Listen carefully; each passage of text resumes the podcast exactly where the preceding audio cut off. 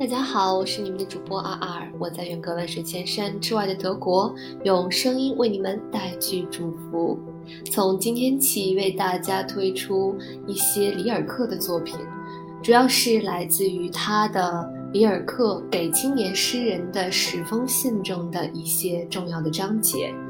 啊，我自己读后是觉得深受启发。嗯，德国已经进入了下午三点就会天黑的冬令时。嗯，请大家注意保暖啊，多喝热饮，早睡早起，注意补充维生素。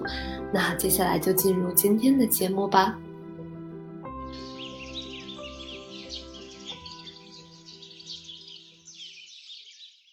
第一封信。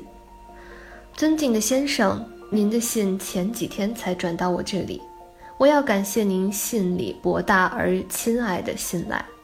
此外，我能做的事很少，我不能评论您的诗意，因为每个批评的意图都离我太远。再没有比批评的文字那样同一件艺术品隔膜的了。同时，总是演出来较多或较少的凑巧的误解。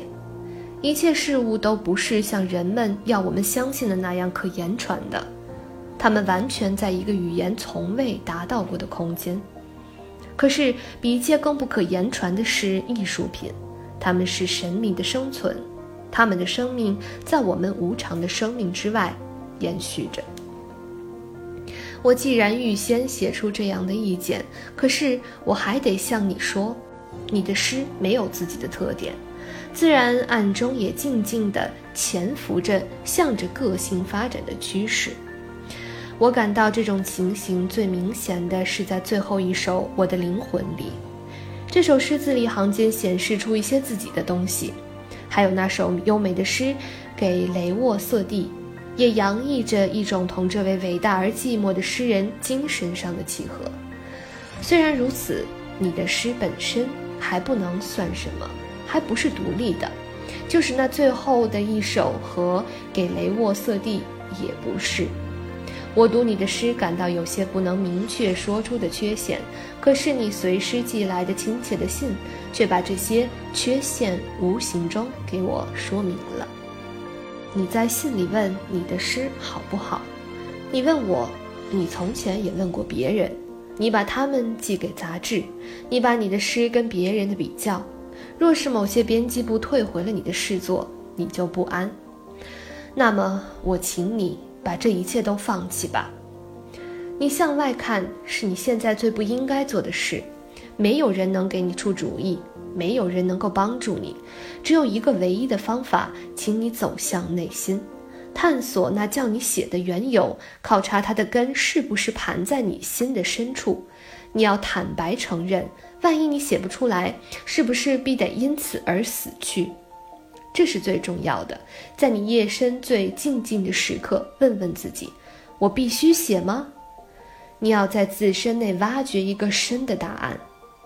若是这个答复表示同意，而你也能够以一种坚定、单纯的“我必须”来对答那个严肃的问题，那么你就根据这个需要去建造你的生活吧。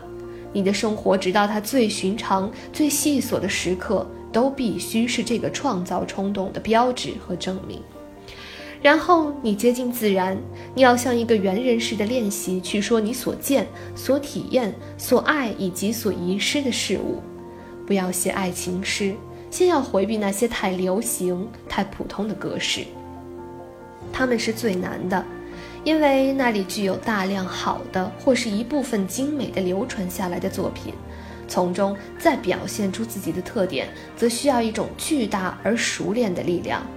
所以你要躲开那些普遍的题材，而归依于你自己日常生活呈现给你的事物。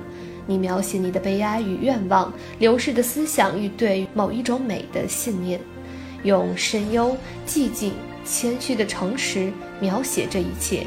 用你周围的事物、梦中的图影、回忆中的对象，表现自己。